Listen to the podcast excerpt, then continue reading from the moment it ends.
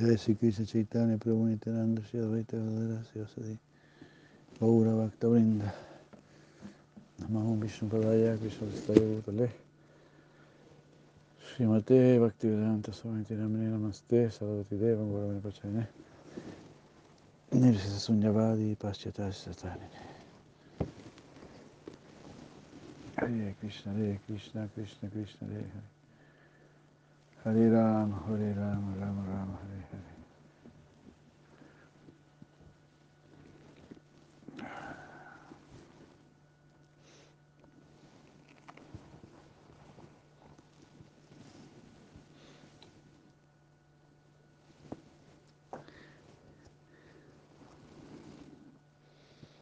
Leemos el Bhagavad Gita, capítulo 18, verso 19. Está dicho en las escrituras que tratan con las modalidades de la naturaleza material que el conocimiento, la acción y el ejecutor son los tres tipos eh,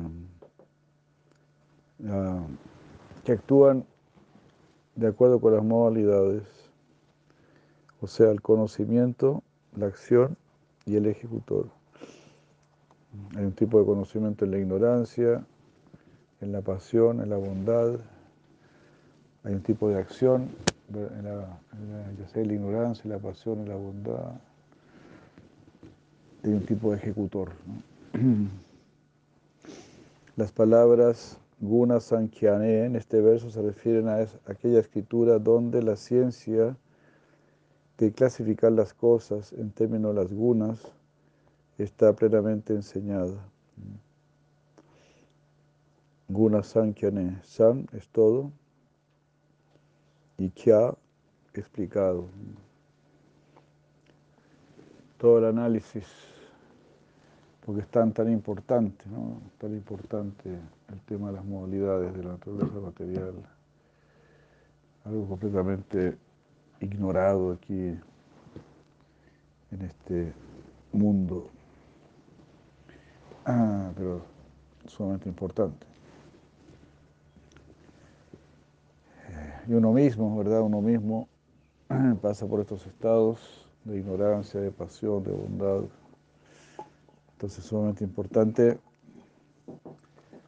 reconocerlos. Y por supuesto, hacer todo lo posible por estar en la bondad. Si nos estamos en la bondad, más fácilmente podemos ir a la bondad trascendental.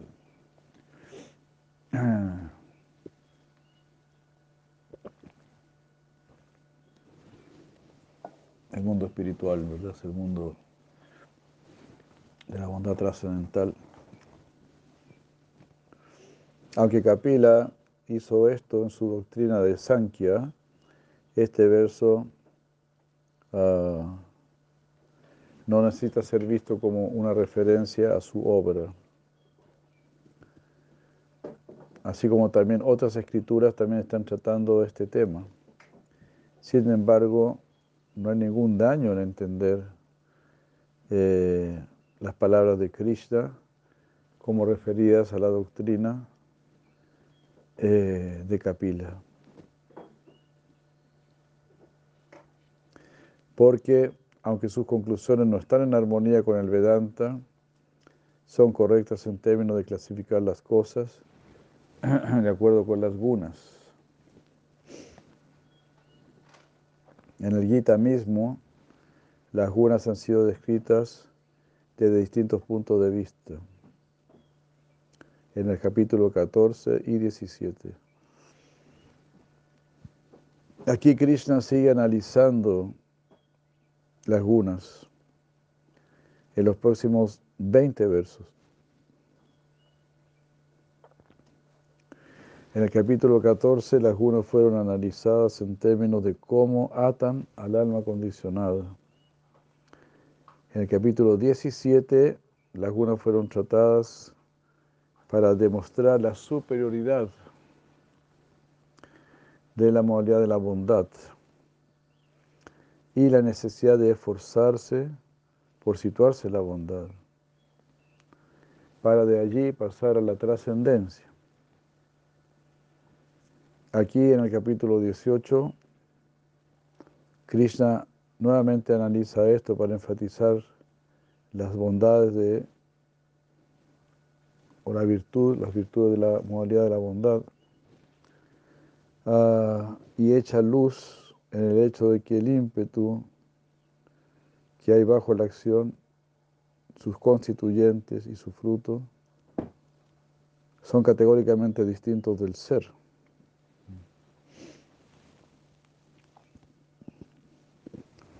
O sea, todo lo que hacemos en este mundo es distinto de lo que concierne a nuestro ser. Está todo aquí en relación solo con el cuerpo, la mente, la inteligencia, ¿no? Sarvabhutesu yenekam bhavam avyayam ikshate avivaktam vivaktesu takñanam vidhi sadvikam. Tatyanam vidhi sadvikam, este tipo de conocimiento que está situado en la bondad. Sarvabhutesu suyena Cuando en todos los seres nosotros vemos que somos como un solo ser. en el sentido somos todos almas, en el sentido somos todos iguales. Sarabhutesu Yenaikam, Bhavam Avyayam Ikshate. Una existencia imperecedera. Avyayam, todos somos eternos, Avyayam. Sarvabhute Suyanaikam, Bhavam Avyayam Ikshate. Avivakta Vivaktesu. No se ve, la, se ve lo indiviso dentro de lo dividido. Tañanam Vidisabdikam. Lo indiviso, lo indiviso dentro de lo dividido. O sea, indiviso en el sentido que somos todos almas. No es como dicen algunos, porque al principio, por ejemplo, por lo menos, por lo menos algunos teólogos cristianos, católicos, decían que los animales no tenían alma. ¿no? Después creo que dijeron que, bueno, que los animales tienen alma, pero de, animal, ¿no? en realidad el alma no tiene ninguna característica mundana. Entonces en ese, en ese sentido es avivactam. Eh, todas las almas son iguales. Su Dentro de toda la variedad hay que percibir esa unión. Debes saber que el conocimiento sádvico o la bondad es aquel en que un solo principio espiritual eh, imperecedero y unificado es visto en todos los distintos seres. Entonces nuestro conocimiento es sádvico cuando comprendemos que sin importar las distintas características corporales en que las almas se puedan encontrar, todos los seres vivientes son espirituales y por lo tanto son cualitativamente los mismos. En ese sentido son uno. Al mismo tiempo son categóricamente diferentes eh, a juzgar por los cuerpos que habitan. Pero en esencia, claro, todos somos iguales, ¿no? los cuerpos son las, solamente las envolturas. Pero tú debes entender que el conocimiento rayásico o la pasión en el cual uno ve que en todo cuerpo hay un tipo, eh, sí, el conocimiento en la pasión es justamente el que mencionamos recién, ¿no? de esos teólogos ellos piensan que hay un alma diferente en cuerpos diferentes. El conocimiento en rayas, en la pasión, no reconoce el principio unificado y eterno, eternamente espiritual, que existe en todos los cuerpos. Bajo su influencia uno piensa que hay distintos tipos de entidades vivientes. Así, hay almas de perro, almas de gato, almas de, de árboles. Así piensan ellos. Incluso almas de negros, almas de mujeres, almas de hombres. Al principio negaban, ¿no? negaban el alma en la mujer, negaban el alma en los hombres de color, como se, como se les llama.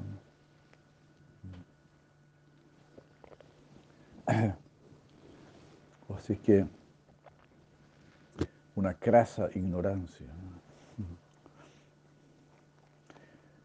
No sé si todos pensarían igual, pero era prácticamente el criterio de las autoridades eclesiásticas, como lo es ahora también, que no existe la reencarnación y cosas por el estilo. Mucha ignorancia todavía.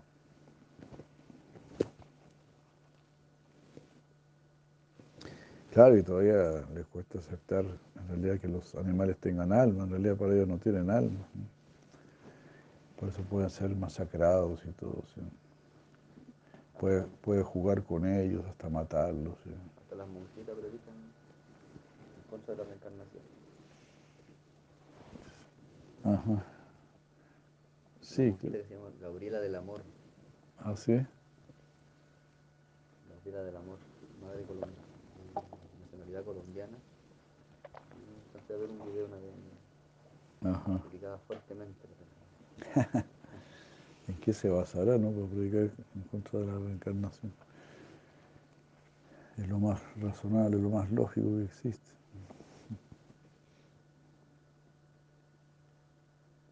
Bueno. Entonces el conocimiento rayásico, sin embargo, ese conocimiento irracional que no tiene relación con la verdad, que es trivial y por el cual uno se apega a un tipo de trabajo físico como si fuese el todo, eso se dice que es tamásico. Este conocimiento que es producto de tamaguna, de la oscuridad, ¿no? es para nada de ayuda. Bajo su influencia uno no reconoce el principio espiritual eterno y piensa que el cuerpo lo es todo. Y así, ¿no? Conocimientos, supuestos conocimientos. Entonces, puede parecer conocimiento, pero pero es algo que está en la ignorancia. ¿no? Mm. Casi todo lo que hace la sociedad hoy en día es pasión e ignorancia. Sus asados, sus fiestas, todo eso, sus drogas. Algo muy bajo. Entonces, lógicamente, de ahí también se desprende todo lo demás alimentación en la ignorancia, en la pasión, entonces crea conciencia en esos niveles y pensamientos, ideas en esos niveles, en donde la importancia de la vida sexual se vuelve muy grande, se resalta mucho, como si fuésemos seres así, creados para eso. No, no es así. En realidad, la idea es que trascendamos, Trascendamos todo deseo sensual por probar algo superior.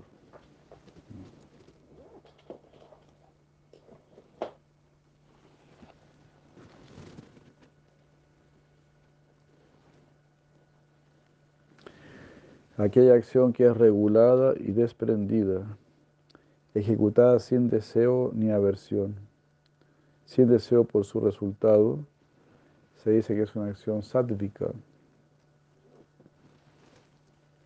La acción en sattva, en la bondad, es persistente y regulada.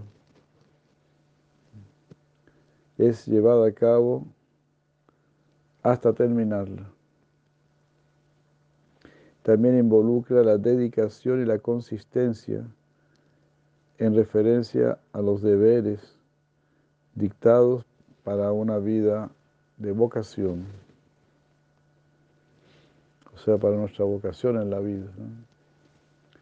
O uno cumple con su vocación, cumple con su deber hasta el final,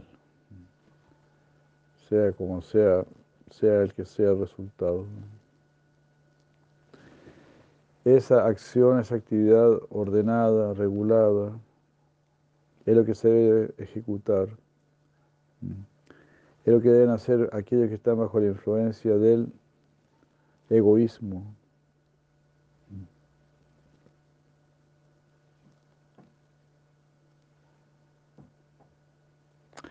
Que crea el sentido de creerse el ejecutor de la acción y el disfrutador de sus frutos. Eh, pero la acción ordenada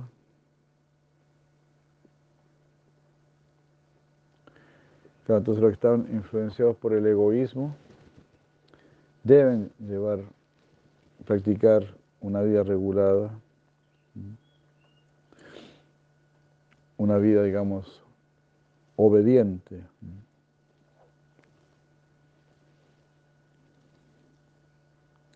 Para esa manera ya no creerse más el, el ejecutor de la acción ni el disfrutador, ni con derecho a disfrutar el resultado.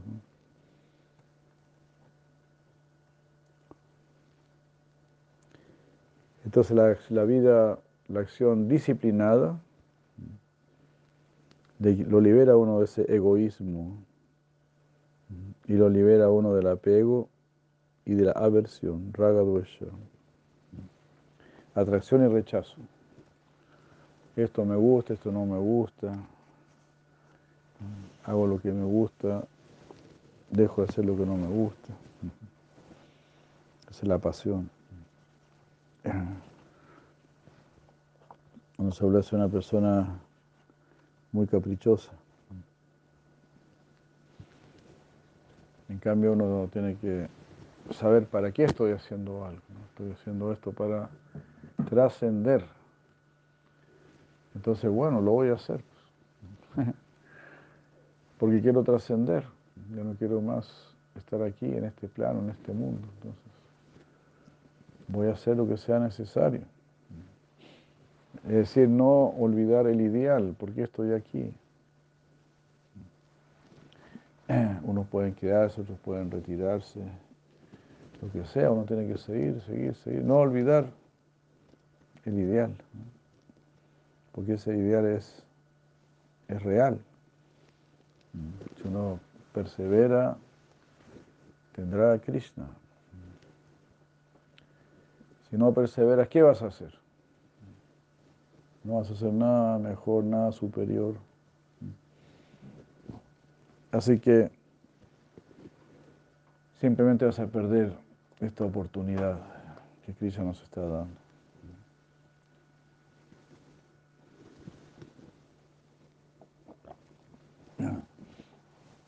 Toda esta maravillosa oportunidad.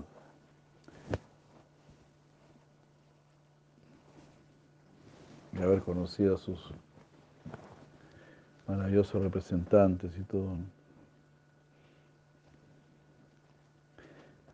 Se dice que una acción es rayásica cuando requiere de abundante esfuerzo y que es ejecutada con la finalidad de, disfrutar el resultado. Y también se hace con la convicción de que uno mismo es el ejecutor.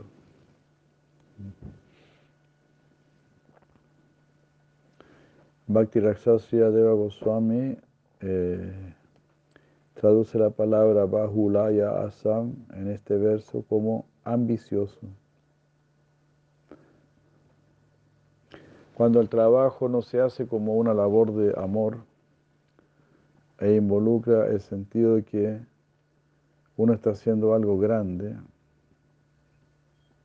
o que el trabajo está hecho con la, con, la, ambición de ser reconocido por ese esfuerzo, ese trabajo está bajo la influencia de Raya Guna. Hare Krishna. Qué buena explicación. Cuando yo quiero hacer un trabajo importante, ser reconocido, no quiero hacer cualquier, cualquier cosa, todo eso es ego. Y ahí más bien uno se enreda más en la acción. Como hemos dicho últimamente, pues mejor hacer cosas muy simples, pero tener el pensamiento elevado, tener una meta elevada, eso es lo que vale. No tanto lo que haces, sino que con qué conciencia lo haces.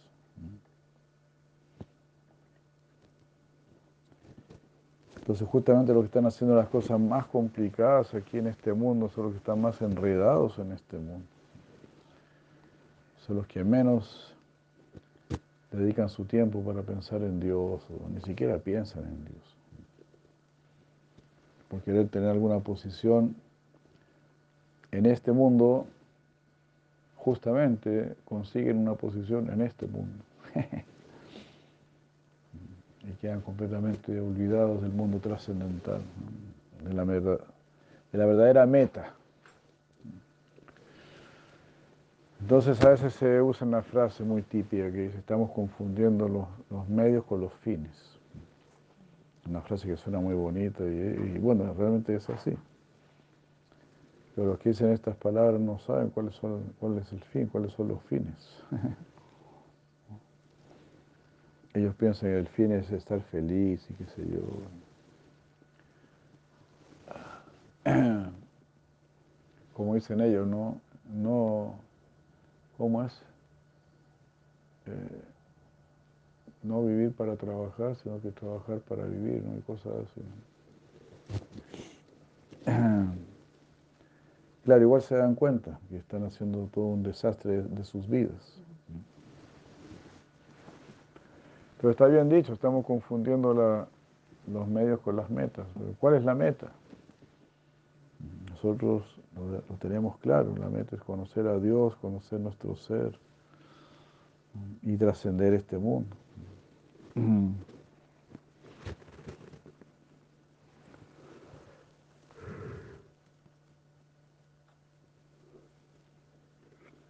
Sentir que nosotros mismos estamos haciendo algo grande, gracias a nuestros esfuerzos y que nuestro sacrificio es considerable.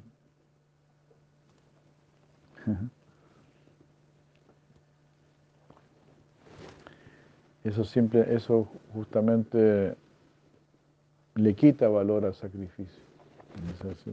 Como que te aleja del sacrificio. Claro, porque el verdadero sacrificio, el verdadero, verdadero sacrificio es cantar el santo nombre de Krishna en la era de Kali, ¿verdad? Para volverse una persona muy humilde que siempre está reconociendo la gracia de Krishna. Pero si yo estoy pensando, oh, mira, yo estoy haciendo esto tan grande, yo soy una persona tan especial, estoy haciendo este sacrificio y con este sacrificio me pongo más orgulloso, entonces es un sacrificio completamente contraproducente. Por eso justamente también ahora en la era de Cali el proceso es muy simple, porque muy fácilmente nos podemos enorgullecer.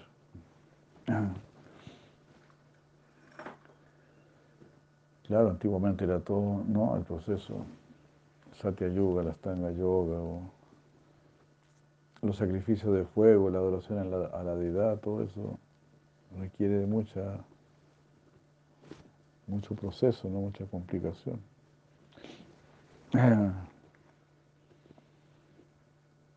Pero por supuesto también, llegar a cantar verdaderamente el santo nombre.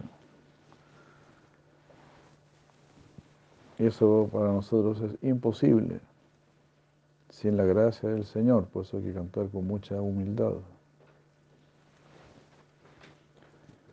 con mucha humildad, con gran eh, imploración. Ah.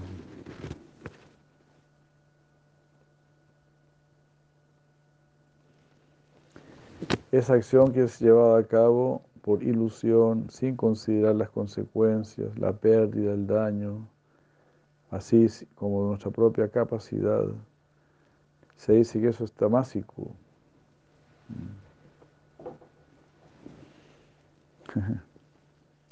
Ramanuja define la palabra paurusam en este verso como la habilidad para ver una acción. Eh, hasta el fin.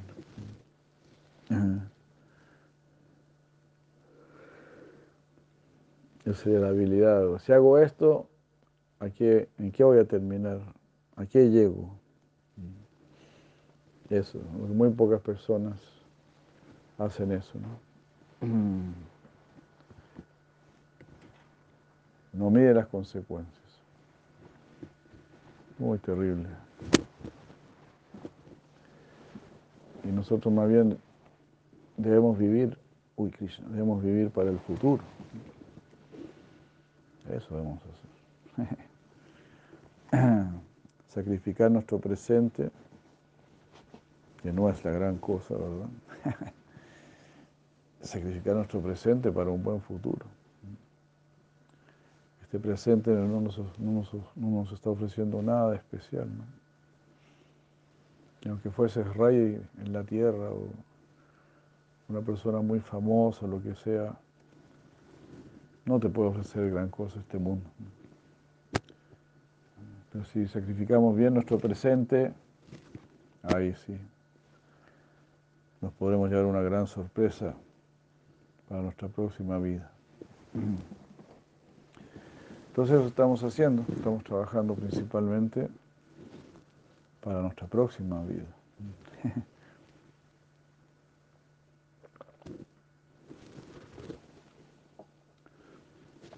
Pero también hay una frase muy hermosa que la he mencionado anteriormente. No la digo como estaba realmente escrita, pero decía algo así como la fe te permite disfrutar por anticipado la meta que procuras. Muy lindo, ¿no? La fe te permite ya disfrutar por anticipado. Eh, nuestra meta es estar con Krishna, y si uno tiene fe, buena fe, entonces, pues ya va a sentir que está con Krishna. Así, se anticipa la, la meta.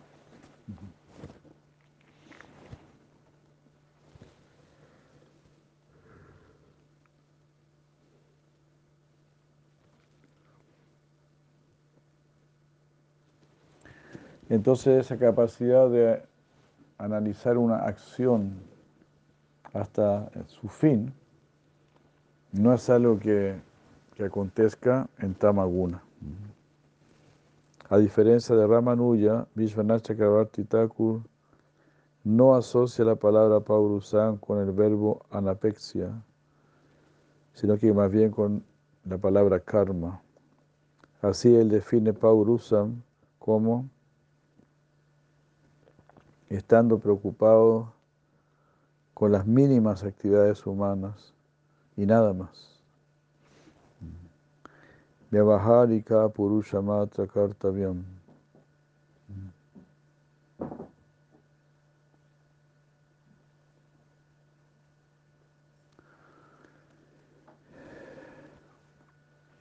O sea, eso es ignorancia, ¿no? Estar ocupando nuestra vida en las cosas más básicas, más mínimas.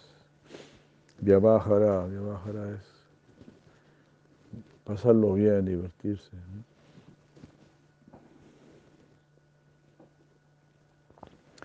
Si Swami considera la palabra sayam o pérdida como involucrando la pérdida de dinero. Entonces una persona que gasta sin medida, eh, ¿cómo se hace un consumidor? Eh,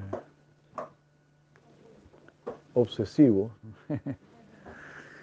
un consumidor obsesivo está en Tamaguna, de acuerdo con Siddhar Swami. Y en eso se basa la, economía del mundo prácticamente. Pura gente así, compradores obsesivos. Y así, la vida actual, muy dominada por la ignorancia.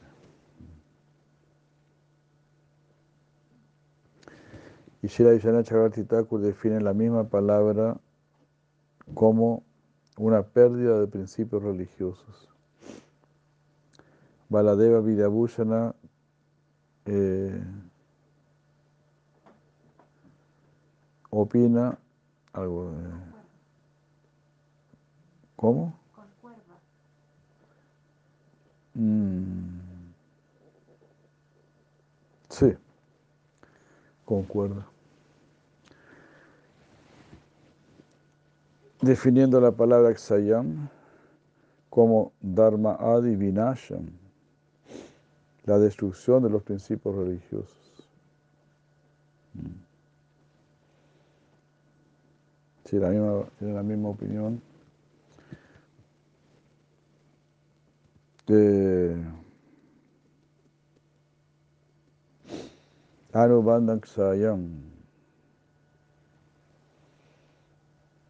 Ellos no ven eh, la consecuencia final. Que lo que estás haciendo solo te va a conducir a la destrucción.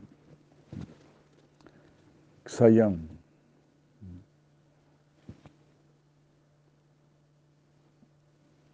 Así es.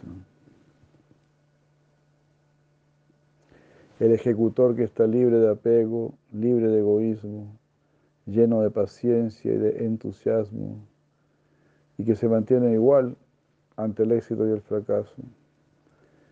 Esa persona está situada en la bondad, en sattva. La persona apasionada, que anhela los frutos de la acción, que es codicioso, de naturaleza cruel, impuro, eh, y Moody, Moody, que es un ejecutor rayásico. Moody no se lo eh,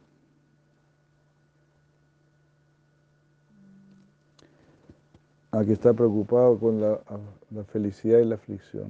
Shock ¿Malhumorado? Sí, tiene un humor cambiante. Humor cambiante. Claro, muy, ajá. Caprichoso. Claro, que se alegra en la bonanza. Y,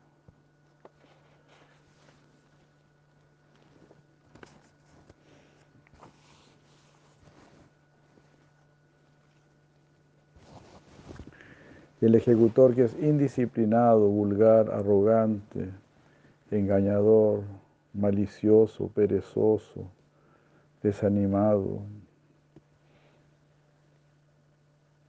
y que siempre está postergando sus, sus, deberes. Se dice que es tamásico, está en la ignorancia.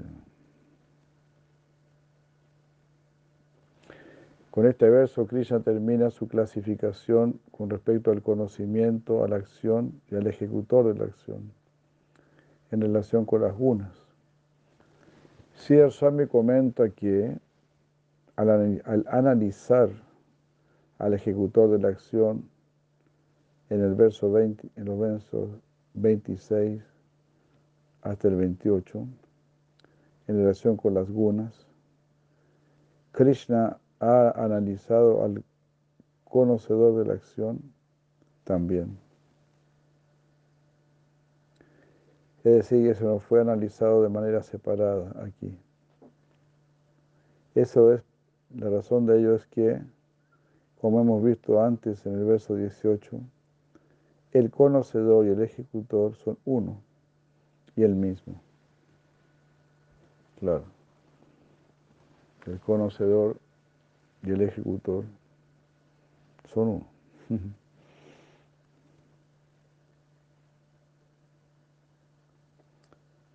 representando el aspecto subjetivo del impulso para la acción y su componente subjetivo respectivamente.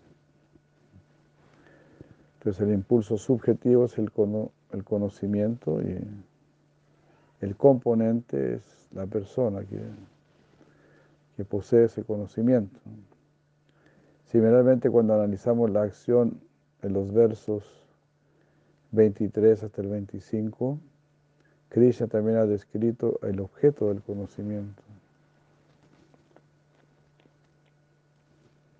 De esta manera el análisis de la acción hecho por Krishna también implica el análisis de lo que es conocible también. Que es el objeto, el aspecto objetivo de los tres ímpetus que existen bajo la acción, subyacentes a la acción. Eh,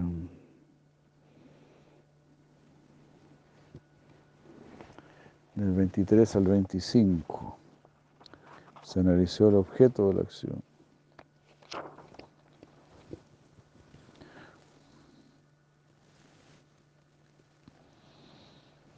La acción en salva cuando es regulada, disciplinada, sin apego al resultado.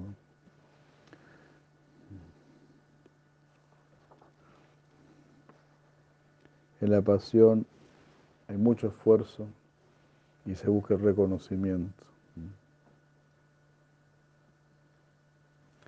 Y hay una gran convicción de que uno es el ejecutor. En la ignorancia no se mide las consecuencias.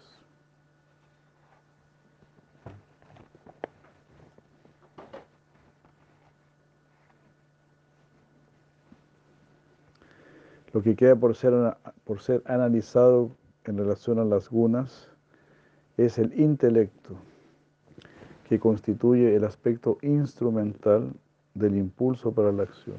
O sea, con qué yo hago la acción. Os vais. Hare Krishna, mucho gusto. Mucho gusto. Que les vaya bien. Jai Gita Bhatana de Krishna. Muchos saludos, muchos saludos. Que esté muy bien por allá. Saludos a todos.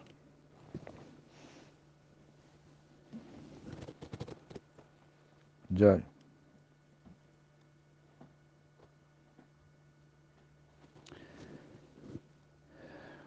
Bueno, después Krishna va a explicar el intelecto.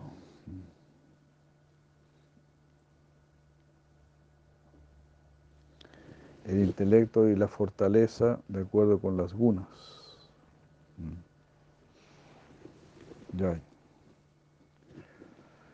Sería el verso 29, 18-29.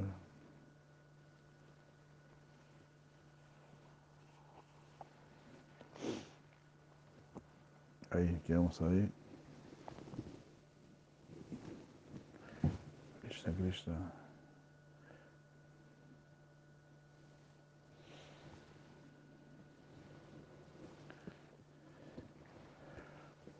leeremos un poco Gopal Champú, si Gopal Champú, si la lleva Goswami Prabhupada aquí ya.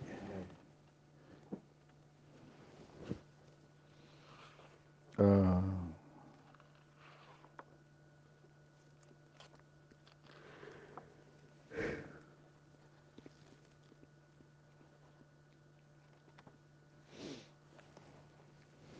El, la arena con su radiancia,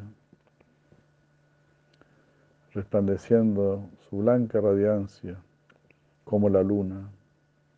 El Yamuna, con su inmaculado brillo, se volvió similar a la arena. Radha y sus sakis, junto con Krishna, se volvieron como el río, con la belleza de sus rostros de loto. Qué hermoso, ¿no? Sí, las orillas del Yamuna están adornadas ¿verdad? con flores de loto. Entonces al entrar Sirada y las Sakis y Krishna, más lotos ahí en las orillas. Ellos bailaron con canto, con sus tobilleras, ah, cintos, caderas, brazos, ojos, cejas y aplausos. Mm. Aunque alguien podría decir que lo alcanzaron a él con sus manos y ojos, ellas no alcanzaron nada a excepción de Krishna con sus ojos y corazones.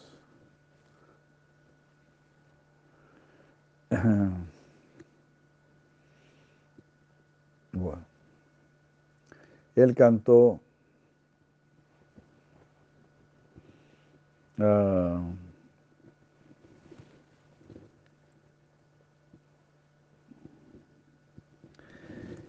Él cantó, sus tobilleras tintineaban cuando, cuando danzaba, sus uh,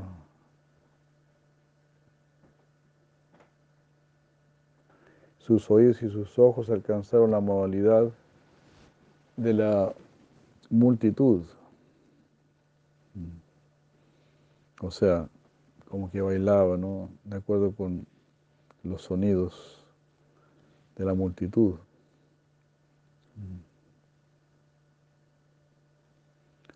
Vean este baile de raza entre todos los pares ilimitados de Krishna y las gopis.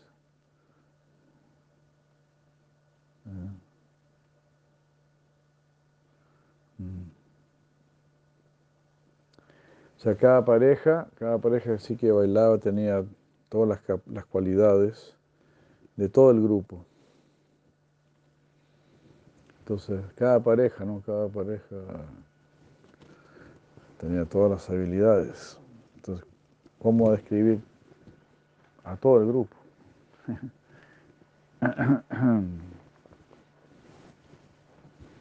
Así.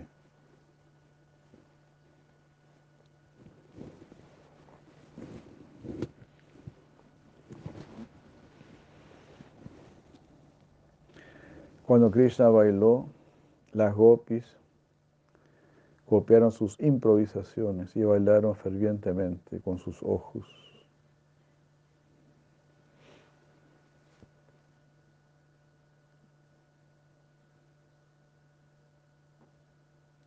Al no poder tener al eterno esposo Krishna como su amado, las gopis a la fuerza tuvieron que casarse con otros y mantener su dharma de castidad por, por engañarlos a ellos con sus formas mayásicas. Pero se encontraban con él de una u otra manera, de manera en forma privada. O sea, las gopis iban a ver a Krishna y en casa quedaba una réplica de la gopi.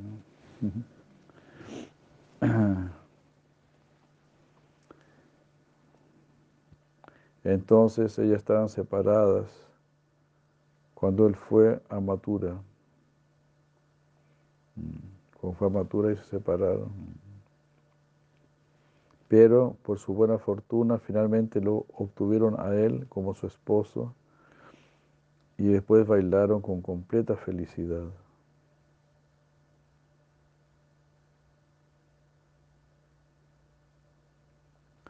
Lalita y las demás sakis están bailando, están situadas en los pétalos del loto de la arena, del rasa y Sri Radha está en el centro. Ese es el arreglo usual.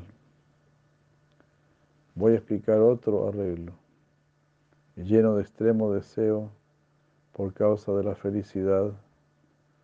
Krishna, Radha aparece en el corazón de Krishna y también aparece fuera.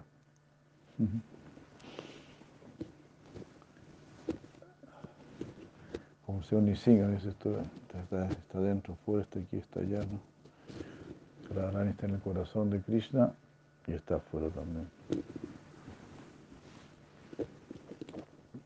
Pues para Krishna no, todo es Radharani, ¿no? Todos son los arreglos de Radharani.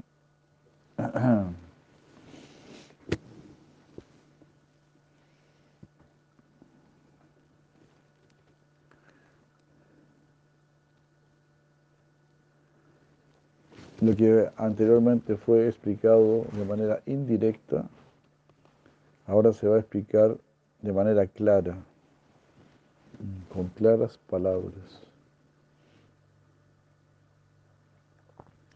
Que 10 millones de gopis sean el objeto de la visión de, de la visión de Krishna, el objeto de sus oídos, nariz, piel y lengua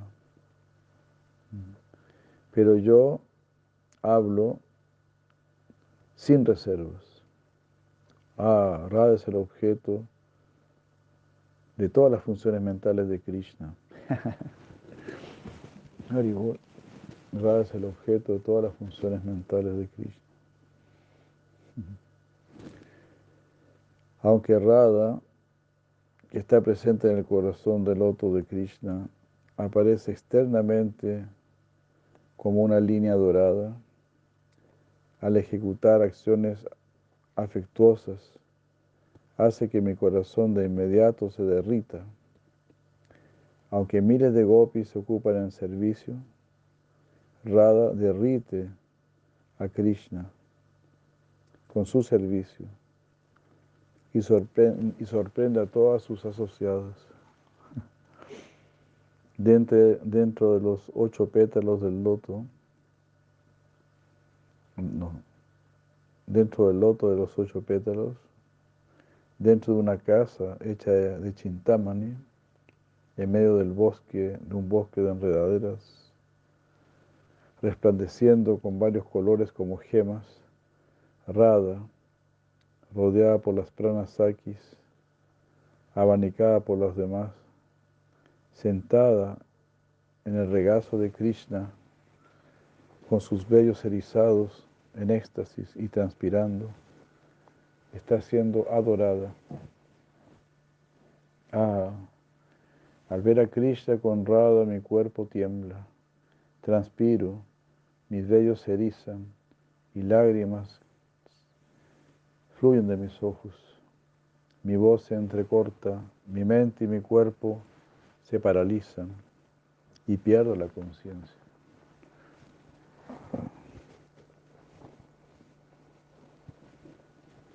Perdiendo su control, los sentidos de, de Madhukanta se detuvieron, dejaron de funcionar y lleno del prema más elevado, quedó paralizado al ver a su hermano, la Kanta como si estuviese, como si estuviese poseído. Se desmayó por un mujurta. Wow, cuánto como 45 minutos. No solamente él, sino que su hermano también alcanzó el mismo estado. No solamente ellos dos, toda la asamblea, junto con Krishna, que estaban escuchando, también se desmayaron. Después de, de pasado un mujurta, todos se recobraron. Ah, ya estos dos recitadores se le ofrecieron regalos. Esto ahora será descrito. Haribur. Hare Krishna.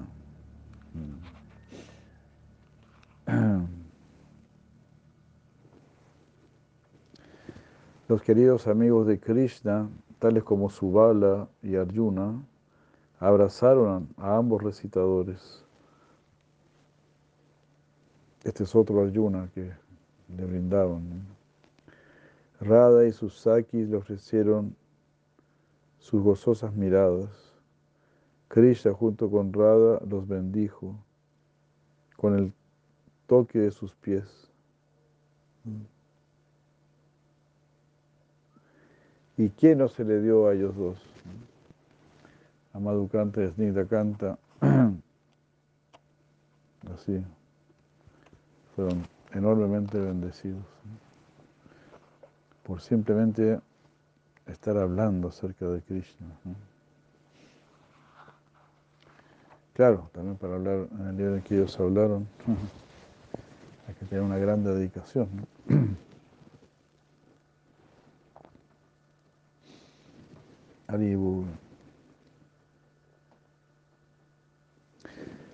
Cuando se les preguntó qué deseaban, ambos eruditos recitadores dijeron, por vuestra misericordia hemos alcanzado la bendición de morar a vuestros pies de loto, oh Radha y Krishna.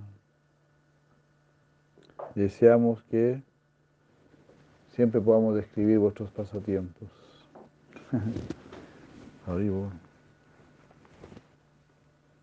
¿no?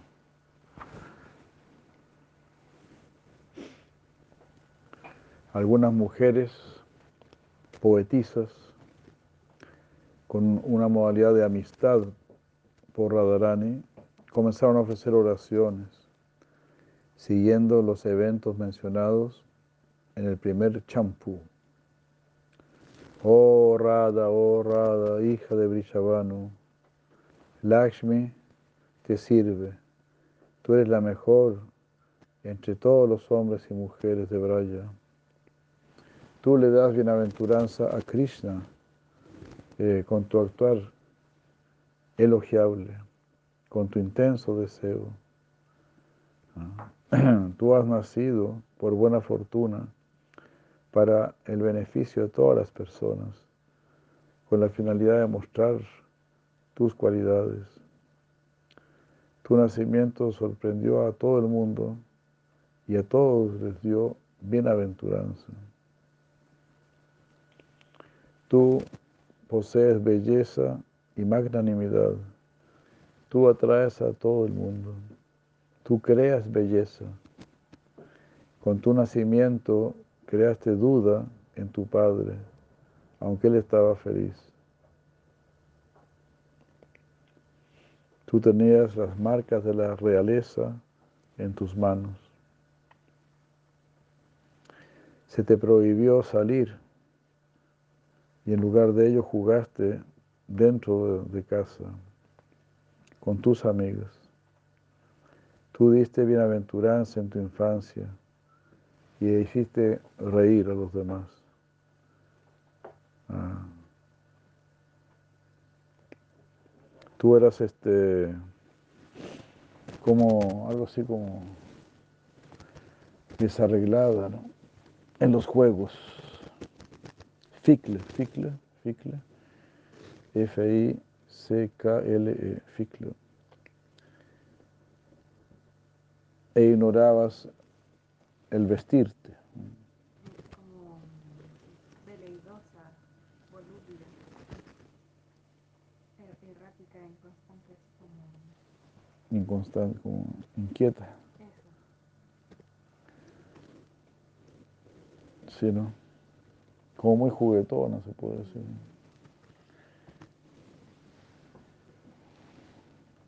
No se preocupaba de estar muy bien vestida ni nada de eso, solo quería jugar. Ajá.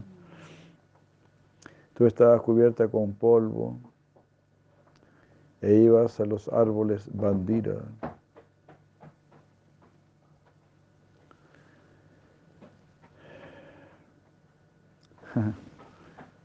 Bueno, era tan chiquita ahí que, ni siquiera estaba vestida por eso. Tú estabas cubierta con barro y de una manera muy ruidosa llamabas a tus amigos. Tú fuiste encerrada en la casa por tu hermano. Claro, era chiquita ahí. Tu madre pura te daba de mamar y te crió. A veces tu madre te ponía a dormir. Aunque tú nunca habías escuchado hablar de Krishna, uh, tu forma se volvió más notable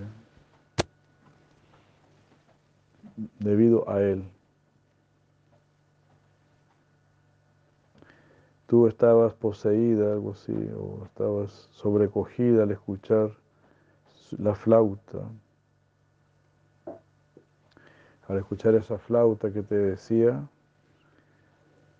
que tenías que casarte con ese niño vaquero.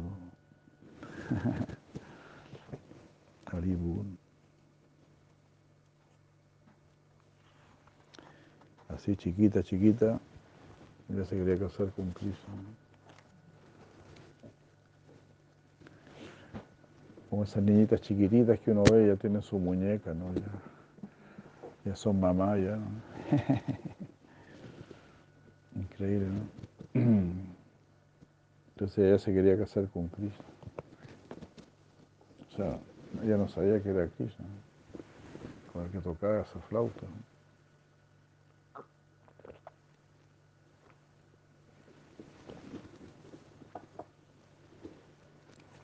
Allá todos los tiempos varían, ¿no? Uno puede ser chiquito, puede ser grande en un segundo y volver a ser chiquito. No hay límite. Tú no, tú no podías hablar, estabas protegida por tu padre. El viento soplaba y de esa manera pudiste sentir la fragancia del cuerpo de Krishna. Tú te vestiste hermosamente para Él. Al escucharlo y al y tocaba por el temor, un, temor, una timidez, desarrollaste atracción por Él. Tú realizaste crisis en tu corazón, le preguntaste a tu padre, le pediste a tu padre que te casara con Él. Tú deseabas a Krishna, a ese Krishna de hermosos miembros y de complexión oscura. Él era el más deseado entre todos, entre todas las cosas. Vasudeva quería derrotar a los reyes malvados, siguiendo su consejo, que se volvió un impedimento. Garga te hizo casar con otro hombre, que, se suponía que era lo mismo. Debido a tu juventud, eh, como eras muy chiquita, aún no habías desarrollado tu cuerpo ni tu afecto. Y así, por lo tanto, tú fuiste a la casa de tu suegra pero el apego por Krishna se incrementó. Tu complexión se volvió plena y ah, te hicieron los orificios en la, oreja, ¿no? te hicieron los orificios ahí por Tu cabello era perfecto y tu nariz lucía hermosa en tu rostro. Te asociaste con las sakis. La dulzura de tu cuerpo era el clímax de la felicidad. Tú sentías dolor en tu corazón al estar casado equivocadamente. Krishna también sentía dolor. wow.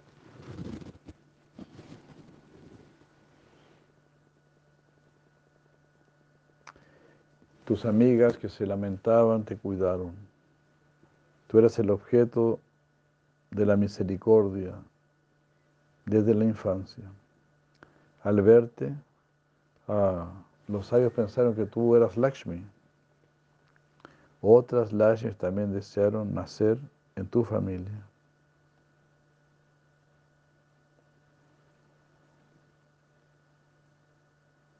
Ellas también quisieron desearon a Krishna, pero sus cuerpos se secaron de desespero. Al escuchar tus palabras, se sintieron felices.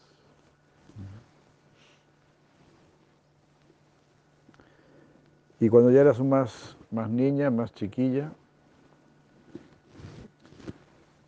debido a tu belleza y carácter, atrajiste y diste felicidad al universo entero. Tus padres se lamentaban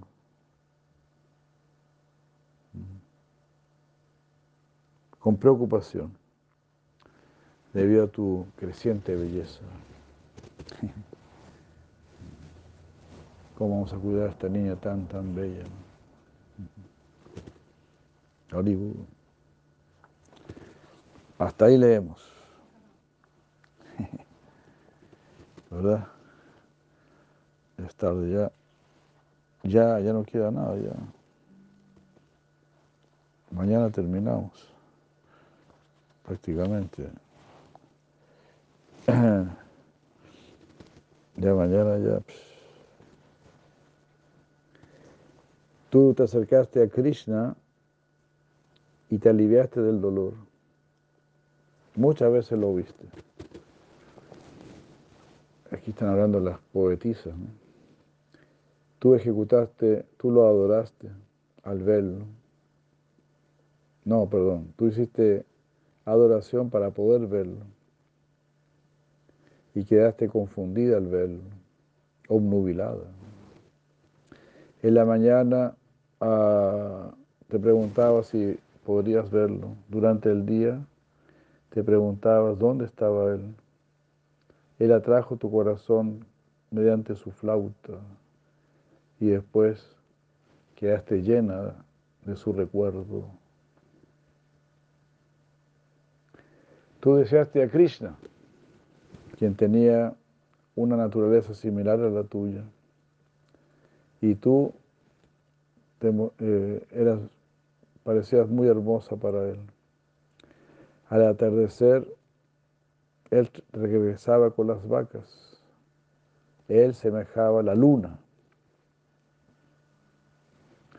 Para ver su rostro te encontraste con tus amigas, llenas de deseo. Controlada por prema, lo viste. Él también estaba lleno de atracción hasta el extremo. Él vio tu profunda, oculta, firme, indestructible e indestructible deseo. Él perdió toda determinación y autocontrol. Al encontrarte con Él, creaste auspiciosidad. Cuando llena de afecto, cuando lleno de afecto vino a tu casa, la gente te mantuvo dentro. y así no tuviste la oportunidad de estar con Él por un largo tiempo. Ahí te sentiste muy miserable. Los sufrimientos y la causa del sufrimiento continuaron. Tú fuiste a la casa de tu falso esposo y uniéndote con él, eso estaba bajo su control. Tú estabas asustada de violar el Dharma, temías violar el Dharma. Dejaste de lado la idea de lanzarte a la boca de Kalilla, en su lago.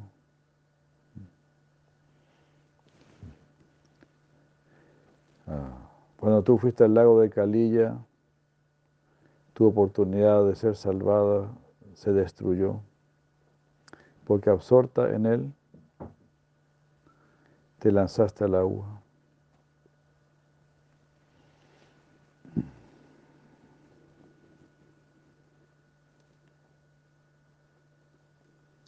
Yamuna, con lágrimas de misericordia en sus ojos, sabiendo de tu amor y del futuro encuentro, llegó a ese lugar y te llevó a su lugar y te adoró. Es increíble, ¿no? Radharani se tiró al Yamuna ahí cuando estaba Kalilla para acabar con, pero el Yamuna misma lo rescató. ¿no? Purnamasi te consoló con placenteras palabras, quitándote el dolor mediante sus bendiciones. Tú fuiste llevada por tus sakis a tu casa y quedaste asustada, preocupada en cómo reducir tu atracción.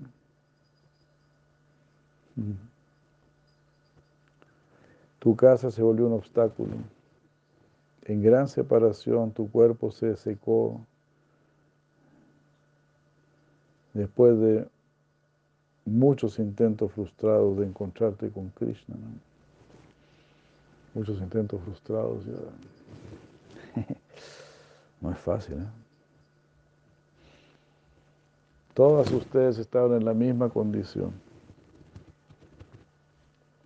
Vuestra refulgencia se desvaneció, o tu refulgencia, perdón, se desvaneció y te sentiste miserable.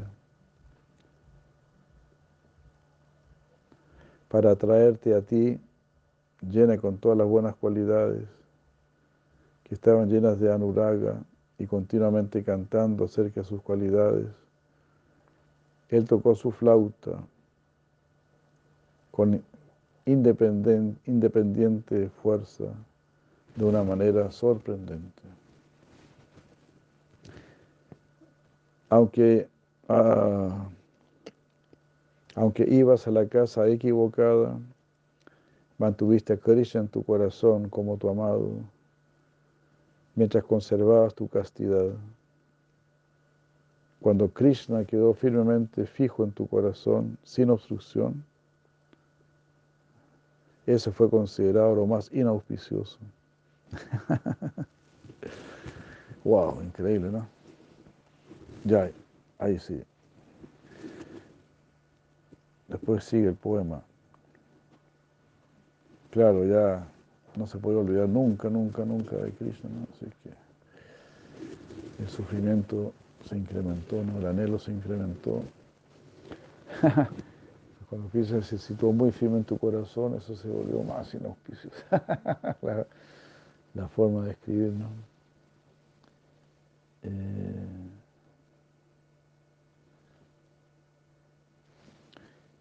sí, Prabhu Kavakti, ese es el pedido, ¿no? Jai Prabhu Hari Sankirtan, muchos saludos. Sí, ¿no? Qué hermoso, qué hermoso, ¿no? Pero ya es tarde ya. Mañana terminamos. Sí, la idea, claro, sería, este libro es como para eso, ¿no? Como estar leyéndolo siempre. Ya, y vayan abriendo aquí, ya. Sigo para el champu aquí, ya, y si la lleva Swami preocupada aquí, ya. Golpe, man, golpe, man, digo, digo, digo.